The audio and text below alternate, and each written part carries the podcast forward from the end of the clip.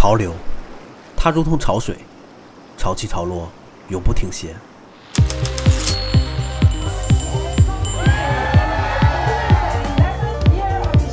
潮流的风向，成为国潮。Fashion is full of complicated designer 现在的话可能都比较个性化。显白，只要是个女生，Air Max crazy, crazy, crazy, and crazy. 有时候时尚就是反叛，有时候我们也要反叛时尚。这几个月来，我们的主播东奔西走，在全球各地采访了很多从事时尚行业的人群。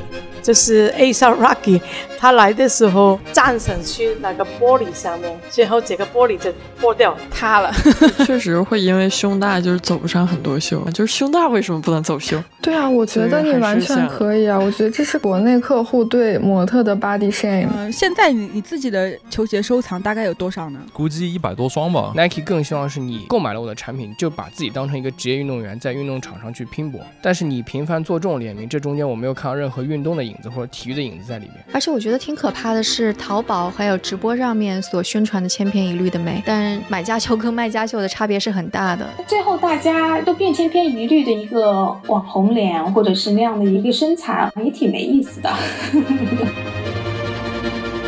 从占领纽约时尚嘻哈圈的中国大妈，到设计虚拟人物的模特；从全球最大的鞋展 SneakerCon 到上海夜总会里的变装皇后。这是一个和潮流相关的节目，但是也带着反叛精神。就我现在我就忍不住要反驳你，就是我觉得你现在说的全都是编辑视角，都是一些很成功的品牌、很成功的案例。哪怕是进博会这样的大展会，其实它形式没有一个新意和变化。SneakerCon 如果不解决这个问题，我觉得长久的话也不会是一个很好的办法。可以搞笑，可以毒舌，可以吊儿郎当，但是不能平庸，不能没有观点。另外，我们每期都会有一个和节目相关的态度，希望能让你有所收获。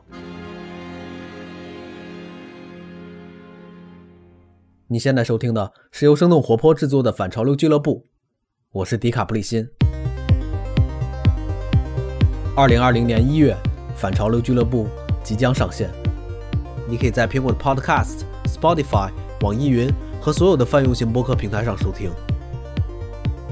那如果你好奇这个时代的潮流，不妨和我们一起来听一听这些潮流背后的暗流汹涌。